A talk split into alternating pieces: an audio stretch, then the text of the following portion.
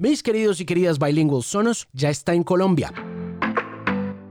Es el sistema de sonido más cool del planeta y llega para que usted se olvide de parlantes Bluetooth que se desconectan o que no se conectan del todo o que interrumpen su música cuando entra una llamada telefónica. Construya a su medida sus sonos, descargue la app y conéctela a su servicio de streaming favorito para que se prepare para una experiencia digital de sonido muy importante. Yo creo que la más importante del siglo XXI y yo creo que la más importante de su vida también. Conozca más en sonos.com y antójese de un Sonos ya. Alejandro Marín analiza el estado de la música, la tecnología, la radio y la vida en la era de la Internet. Este es el Bilingual Podcast. Mis queridos y queridas Bilingual, saludos muy especiales desde esta última emisión del Bilingual Podcast. Mi nombre es Alejandro Marín, esta es la última emisión del año, por supuesto, no es la última emisión del Bilingual Podcast como tal. Esperemos que continuemos en esta tarea de podcastear como lo hicimos desde hace ocho años. Es un gusto acompañarles, presentarles contenido, entrevistas, conversaciones, ir cambiando el contenido según los gustos, según las preferencias, según el tiempo que pasan ustedes escuchando este programa. Quiero agradecer muy especialmente a toda la gente de Sonos que estuvo acompañándome en este último trimestre del podcast como patrocinador oficial. Ha sido un gusto ser patrocinado por una marca de audio tan chévere con la que tengo una relación tan personal y tan especial, más allá de que luego de muchísimo tiempo de estar comprando sus productos estén acá en Colombia y finalmente podamos conseguirlos de una manera mucho más fácil que como cuando yo empecé a buscar estos productos. Sonos ha sido patrocinador oficial desde septiembre hasta este último programa y repito que estoy muy orgulloso de haber sido patrocinado por una marca de audio que es tan cercana a mi corazón de música y que está en todas partes de mi casa. Así que de nuevo muchísimas gracias a Sonos por confiar en este servidor y por permitirme presentarles a todos mis oyentes, a todas mis oyentes, este nuevo producto, o bueno, no nuevo, pero sí este producto de primerísima calidad. El sistema de sonido que he ido armando durante el transcurso de 10 años y que ya está aquí en nuestro país para poderlo conseguir por módulos como siempre se ha podido hacer. Vamos a cerrar el Bilingual Podcast con un periodista argentino que fue el hombre encargado de producir periodísticamente el documental Rompan Todo, dirigido por Piki Talarico y con la producción ejecutiva de Afo Verde y de Gustavo Santaolalla. Se llama Manu Buscalia. Manu es un amigo cercano de una gran amiga que vive en Buenos Aires llamada María Camila Cifuentes. Ella fue quien me consiguió el contacto de él. Y quise hablar con él porque una de las cosas que vi dentro de las muchas críticas que se le han hecho al documental tiene que ver con el rigor periodístico, algo que yo siento que Manu tiene bastante aterrizado y bastante bien hecho. Manu se hizo a más de 100 testimonios en el transcurso de un año y medio. Y vaya consiga usted pues esos testimonios. A Charlie García, Andrés Calamaro, a Zeta Ocio, juntos. No sé qué tan fácil sea lograr una tarea de esas sin tener rigor periodístico. Pero quiero que sea él quien cuente la historia de cómo se hizo este documental y cómo llegó él al radar de Piqui Talarico y de todo su equipo de producción para finalmente entregar el que puede ser el comienzo de una historia del rock latinoamericano. Nadie ha dicho que el documental sea un documento definitivo del rock latinoamericano y del rock en español. Sin duda alguna, faltan muchas cosas. Pero había seis capítulos que hacer, que entregarle a Netflix, y no todo lo que se puede contar aparece dentro del documental. Pero bueno, no importa. Quiero que sea Manu quien le cuente un poco la historia y el proceso detrás de la producción periodística de este documental que nos tiene hablando a todos los apasionados de la música y del rock en español y del rock latinoamericano desde hace ya dos semanas y media que está por ahí publicado en Netflix. Para ir cerrando este 2020 con broche de oro y con un invitado supremamente especial, con una conversación fascinante sobre periodismo musical, anécdotas por doquier las que tiene Manu para contar Quiero agradecerles de nuevo muy especialmente la sintonía. Es curioso que la sintonía siga siendo el motor de todos los que hacemos audio sin importar la tecnología, ya sea para un teléfono celular o para un iPad o para una radio en frecuencia modulada. Sigue siendo usted quien escucha este programa el motivo para hacerlo y quiero agradecerle ahora que se cierra este año por haber estado ahí durante este difícil 2020. Espero poder haber aportado de alguna manera a su vida, poder haberlo entretenido en algún momento, poder haberlo inspirado también. Y espero que me acompañe en una nueva temporada, en un nuevo camino, en el 2021. Así que feliz año desde esta esquina de la nación, donde sea que se encuentre. Recuerda que puede escribirme a alejandromarina.com. Allí voy a estar leyendo sus comentarios, sus correos, los leo absolutamente todos, todo el tiempo. Y quiero de nuevo desearle un feliz comienzo de año 2021. Ahora sí, aquí está mi invitado muy especial para cerrar este 2020. Es Manu Buscalia, de Rompan Todo, en el Bilingüe Podcast.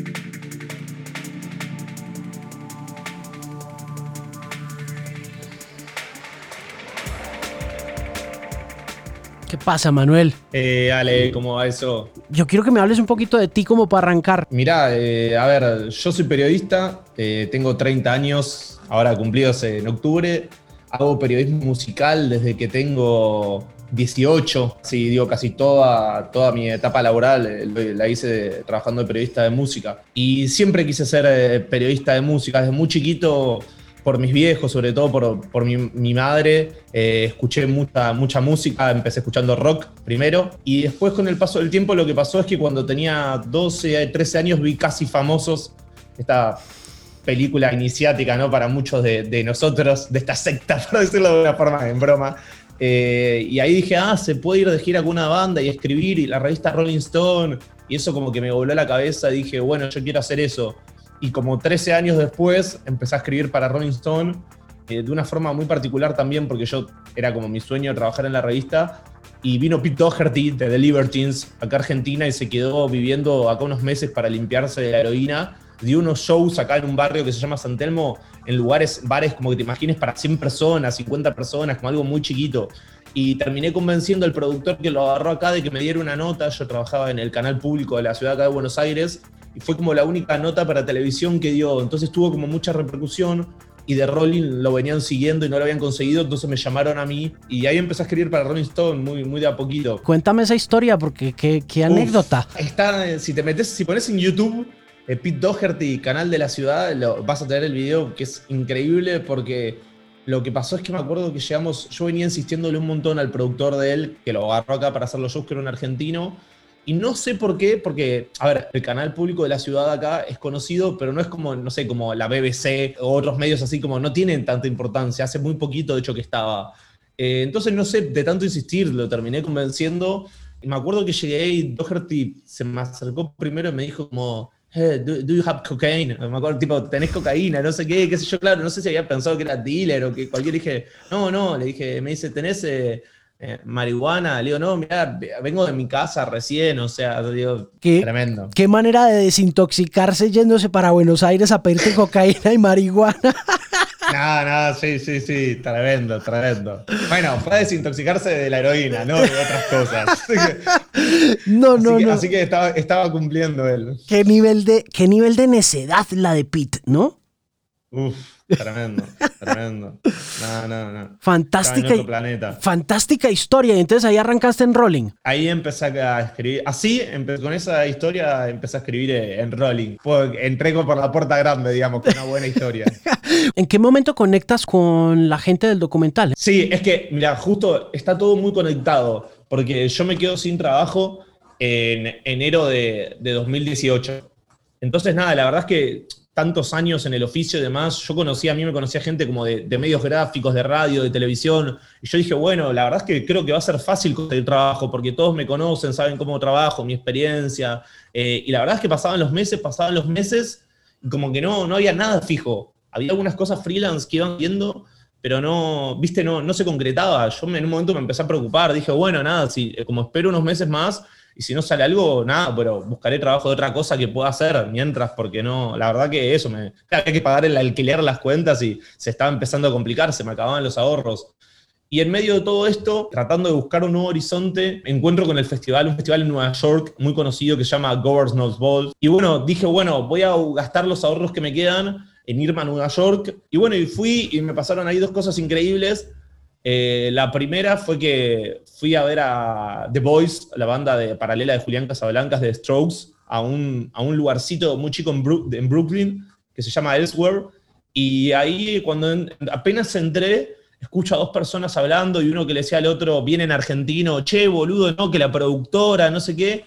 Y yo ahí dije, gente como de 40 años, como pinta de rock, tienen que ser alguien del medio, del palo, algo tienen que tener que ver. Y me acerqué a hablar y era Nico Entel, que fue el creador, el que tuvo la idea de hacer el documental, y Piki Talarico, que fue el director del documental, histórico fotógrafo que trabajó con Cerati y un montón de artistas más. Pegamos buena onda, hablamos de música, tomamos algo, qué sé yo, y casi antes de irme me comentan que, ellos pensaban hacer un documental con Santolaya para Netflix, que estaban con esa idea ya ahí avanzada, y que iban a necesitar a alguien, qué sé yo, que tenga conocimientos musicales y demás. Nada, imagínate, yo sin trabajo, fui como medio a Nueva York a buscar eso y me encuentro con ellos. A tal punto de, me dije, esto tienes una joda, no broma, no puede ser. Me fui al baño a googlear a ver si eran quienes decían, viste, una, una locura. Este es el Bilingual Podcast. Sonos es el patrocinador oficial de este podcast. Mis queridos y queridas bilingües, cuando yo era niño soñaba con cosas que parecían imposibles y una de ellas era tener un equipo de sonido que sonara en todas las habitaciones de la casa sin necesidad de cables, sin ocupar mucho espacio y sobre todo embelleciendo con diseño y sonido todo mi entorno. Por eso, cuando descubrí Sonos, supe que podía cumplir todos esos sueños imposibles. Y ahora usted puede vivir esa experiencia Sonos también, porque Sonos está en Colombia. Así que construya su equipo de sonido ideal, conéctelo a su servicio de streaming y podcast favorito y disfrute como nunca una gran experiencia digital. Sonos está ya en el país y está en el Bilingual Podcast. Y la cosa es que pasaron meses, meses, hasta en un momento que dije, bueno, esto no va a salir. En el medio yo como que, ellos mi trabajo, yo los ayudé a hacer algunas otras cosas y demás. Y un día me, llaman y me dicen, mira Manu, se confirmó el proyecto, eh, queremos que seas, eh, vimos tu trabajo, nos estuviste ayudando y queremos que seas el productor periodístico, que seas el que consiga a todos los artistas. Nada, increíble, como el desafío más grande de, mi vida. Seis meses después de que están conversando, sucede la cosa, el proyecto eh, lo ponen a andar. ¿Qué pasa ahí? Primero me puse muy nervioso porque un día para me di cuenta que tenía que conseguir a 100 de los artistas más importantes de la historia del rock yo solo.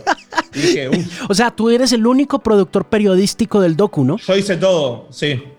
Yo conseguí a todos. Qué cantidad de trabajo, hermano. Qué cantidad de trabajo. Fue, fue una locura. Hoy me siento orgulloso porque salió. Hay algo que es importante, que es que mucha gente se piensa que porque es Netflix es fácil y los músicos dicen que sí, y al revés, es mucho más difícil. Porque te cobran. Por, claro, o sea, en realidad no, no hay plata para los músicos. A, ningún músico se le pagó, a ningún músico se le paga por participar porque vos tenés el presupuesto para hacer el documental, nada más. Entonces, Imagínate, un músico dice, pero ¿por qué voy a poner yo mi nombre para aparecer ahí, para un servicio eh, de streaming? ¿Me entendés? Como no, no es que es un documental independiente. Entonces es más difícil todavía. Claro, ese tema, ese el, hecho, el hecho de que estés haciendo algo pues para un startup de esos que se ha vuelto un gigante tecnológico, pues le abre los ojos y también las agallas a la gente, ¿no? La gente quiere plata. Claro, claro. Y además eh, esto que te digo, digo, vos para poner un músico ahí, no es que solo tenés que ir a entrevistarlo y listo, tenés que convencerlo de que firme un release. Claro. Autorizando sus derechos de imágenes. No es nada, es todo es muy complicado. Bueno, y así que empecé en marzo y. Pero espérate, pero te, pasan una lista? Eh, la lista la armamos nosotros, no ah, me la pasan. Yo estuve en las reuniones donde se armaron las listas. Empezamos, nos juntamos unas semanas antes de la. Fue la preproducción eh, Nicolás Entel, que fue el, como que tuvo la idea, Nico hace casi tres años que estaba la idea, showrunner, Piki, eh, Claudio Kleiman, que es un periodista histórico de Argentina, eh, también participó como asesor Enrique Blanc, periodista histórico de México, de Rolling Stone México en su momento, y Santolaya. Y también estaba Andrea Cipelli, la productora general. y empezamos ahí como entre todos a cranear como que sí, que no, que sí, que no. A ver, la realidad es que la lista era mucho más grande pero después por tiempo de agenda de los músicos y por tiempo mismo del documental, nosotros teníamos que hacer seis episodios de determinado tiempo y un montón de cosas quedaron afuera por eso. Es como que es, es imposible, es imposible meter todo. Hay bandas, no sé, hay bandas de metal, por ejemplo, muy importantes de acá Argentina y de toda la región, que se decidieron dejar afuera porque si nombrabas a una o dos era como una falta de respeto no nombrar a las demás. Dijimos, bueno, nada, se quedará para otro documental solo del metal. O, lo mismo con Brasil, porque la realidad es que fue la historia como del rock en español que se trató de contar y ya meterse con Brasil era como también otra cosa. Y fue como, bueno, listo, no sé qué hará, ojalá en el futuro podamos hacer algo solo de Brasil también, para mm. compensar. Una vez que estaba más o menos la lista armada, me puse a trabajar y nada, empezamos con Argentina, Uruguay, me acuerdo. Algunos músicos se coparon enseguida, otros estuve hablando desde marzo hasta, no sé, septiembre, una por semana con sus managers para convencerlos. Fue insistir, insistir, insistir no solo para convencerlo, sino porque muchos, no sé, un ejemplo, Fito Páez. Fito estaba grabando su último disco, La Conquista del Espacio. Entonces, en las grabaciones del disco que estaba viajando y demás, y su agenda de recitales y un montón de cosas, nunca podíamos congeniar, porque las entrevistas que hicimos duraron entre dos y tres horas siempre. Entonces, imagínate, era ir a la casa de un músico, estar una hora ahí para armar, dos horas, tres horas de entrevista y otra hora. Era como invadir un músico horas en su casa, algo que no se consigue nunca, básicamente todas estrellas de rock. Imagínate que fuimos esto, fuimos a la casa de Charlie García y estuvimos ahí, lo que te digo, cuatro horas, cinco horas. Así con todos. Cuando consigues las entrevistas, haces las entrevistas de una sentada. Sí, sí, sí, las entrevistas se grabaron, digo, una vez. Se arreglaba un día, ibas y hacíamos las entrevistas. ¿Cuál fue el más difícil de entrevistar? Mira, yo no estuve en todas las entrevistas. Piki Héctor fue el que hacía las entrevistas, yo sí acompañé en varias y también hice algunas por cosas, razones particulares. Eh, más que las bandas, es la historia del rock y cómo el rock enfrentó los contextos sociopolíticos y económicos a través de los años, ¿no? Las dictaduras en Latinoamérica. Digo, no había ninguna pregunta, digamos, polémica o no sé si sí, polémica o complicada, eran todas cosas que ellos tenían, cada uno tenía ganas de contar su historia y cómo vivió el rock eh, esa persona, todos los artistas.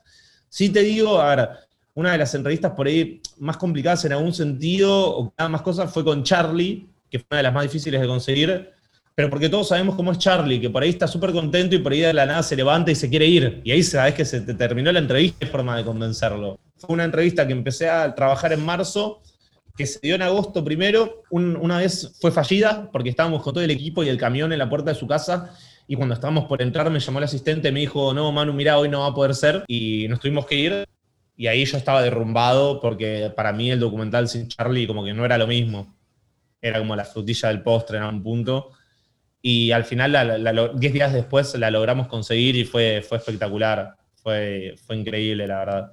Porque también, mira, al final del primer episodio, él habla de muchos artistas, pero habla de Luis Alberto Spinetta, que acá en Argentina como que en un momento se armó con una especie de rivalidad, no de tanto de ellos, sino de la gente, como pasó siempre la futbolización del rock. Entonces era como que Charlie o eras de Spinetta.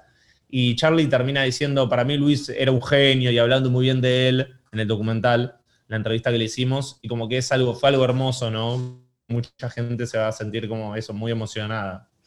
Sí, a mí me parece que Charlie, como dices tú, tú dices que es, las, que es la frutilla, yo siento que es como, eh, él es como la partición, ¿no? Es como la mitad del, de, como el epicentro de, del rock en español, como, como, como se construye, como se hace después de que se va para Nueva York, ¿no? Porque una cosa es él antes y, y otra pasa con, completamente diferente con el rock en toda la región después de que ese señor hace clics modernos, ¿no? Es como, wow, uno quienes yo no sigo mucho a Charlie, yo lo, lo conozco, lo, lo, lo, entiendo, pues obviamente mi contacto con la radio pero no soy fan de él. Entonces, para mí siempre había sido misteriosa la conexión con, con Charlie García, con el pueblo latinoamericano. Pero es que en este documental sí dice uno, ahora entiendo. Sí, sí, sí, es, eh, es increíble. Yo en mi caso sí,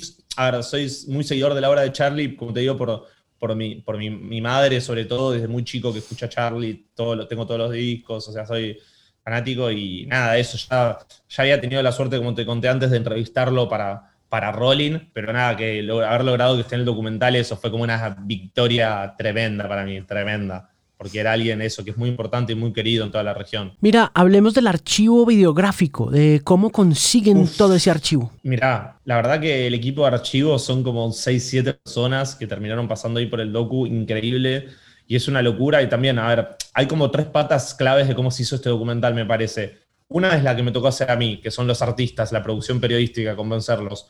Otra es la música, porque aparecen 120 canciones originales, eh, si no recuerdo mal exactamente, que la encargada de eso fue Virginia Coren, que es una genia, y lo mismo, así como yo peleé para que los músicos nos firmaran los derechos de las autorizaciones, ella peleó e insistió para conseguir los derechos de las canciones, porque la verdad que fue muy complicado conseguir todo lo que aparece ahí.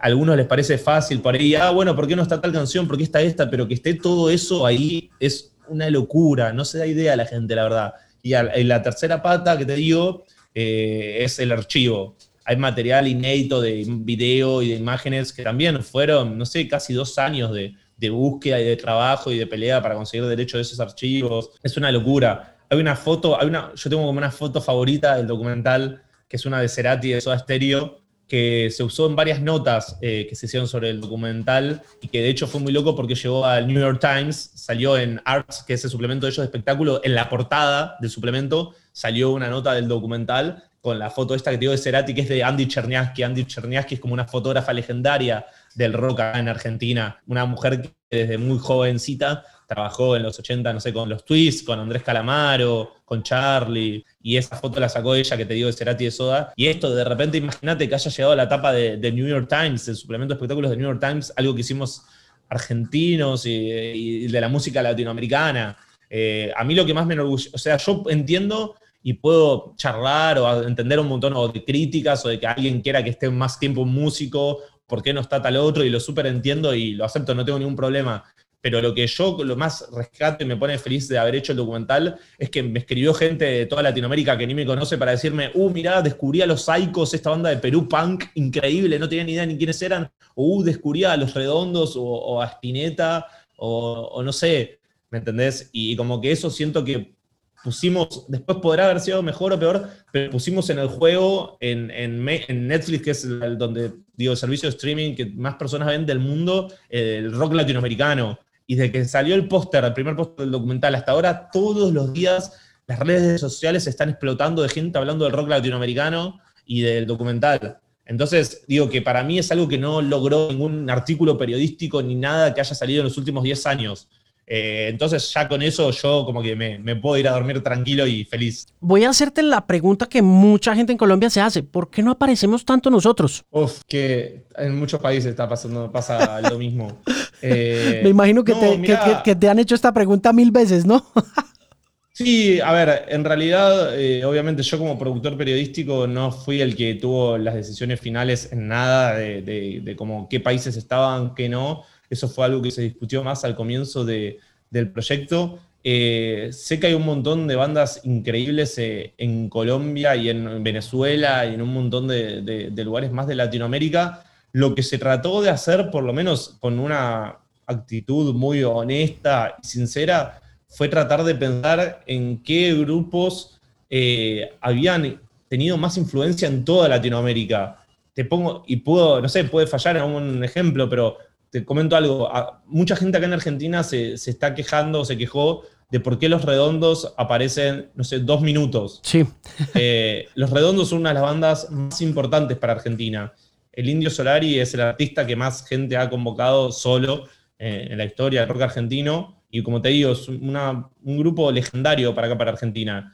Pero la realidad es que si vos vas para otros países como Venezuela o incluso mismo Colombia, lo sé porque he estado, o Perú, muchas veces si decís los redondos, nadie sabe quiénes fueron. Y lo mismo pasa con muchos grupos increíbles de, Perú o de Colombia o de Venezuela si venís a Argentina o, en México. Entonces, lo que se trató de ver es como tratar de elegir las bandas que, habían tenido más peso en general para la historia del rock en toda en la visión, una visión latinoamericana. Eh, y como te digo, había muchas más bandas que, que, quedaron afuera, lamentablemente, por un tema de que no, no, daba el tiempo. O sea, tuvo que ver más que nada con, eso, de que el tiempo fue muy poco y que era imposible abarcarlo todo, había que, acortar. Y se quedó así. Pues en términos generales hay que decir que este primer ejercicio salió bastante bien, mano, y me parece un motivo de orgullo tener la oportunidad de conversar contigo, que eres el productor periodístico, pues por mi cercanía también al periodismo musical aquí. Y nada, solo me queda nuevamente decirte a ti y, y extenderle a todos tus compañeros, tus colaboradores, los directores, los productores, mis felicitaciones por el que yo creo que es el primero, pero no el último de muchos documentales que van a contar la historia de este continente a nivel sociocultural desde la música. Felicitaciones, mano. Gracias, Ale. Mirá, lo último que quiero decir con respecto a esto que decís es que, mirá, yo el otro día puse en Twitter y que estaba muy contento por el documental porque está top 2 de Argentina en, Netflix de lo más visto, en el top 10 de México, de Chile, de Uruguay, de, todos lados. Está siendo uno de los documentales más vistos eh, en todo el mundo y explotó el tema de las redes sociales, pero que yo, más allá de los views y de la eh, eso, la, prensa que pueda llegar a tener el documental, como que lo que yo más deseaba era que este proyecto sea una puerta de apertura para contar un montón de otras historias de, la música latinoamericana eh, y que se pueda ver en todo el mundo, que esto motiva a un montón de gente o hasta que alguien diga, ah, mira, no está esta banda, me gustaría hacer un documental de esta banda que por ahí aparece poco o no está ahí. Y que, que, se, nada, que nos demos cuenta que, el valor real que tiene la música latinoamericana y de que estos proyectos vale la pena hacerlos y que la gente está ahí, que el público está ahí y los quiere ver. Esto me parece que es el mejor ejemplo. Así que nada, gracias a vos por, por el espacio, un placer charlar de música con vos cuando quieras. Sonos es el patrocinador oficial de este podcast